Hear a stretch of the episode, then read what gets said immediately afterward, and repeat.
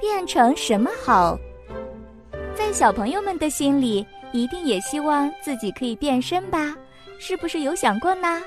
如果自己可以变成公主，可以变成超级英雄，或者把爸爸变成超人，在今天的故事中，有一只不开心的小老鼠，它也想变成别的东西。最后，它变成了什么呢？我们来听听看吧。从前有一位魔法师，他家里有好多神奇的变身水，都装在小瓶子里。每个小瓶子外壁都贴着纸片，写着这瓶变身的水喝了可以变成什么。魔法师是整个乌有镇最忙的人，家里的变身水小瓶放得七零八乱，找一瓶变身水得花好几个小时。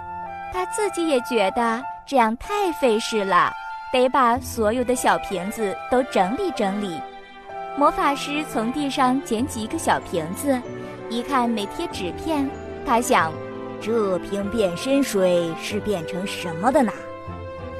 这时候，魔法师忽然听见有人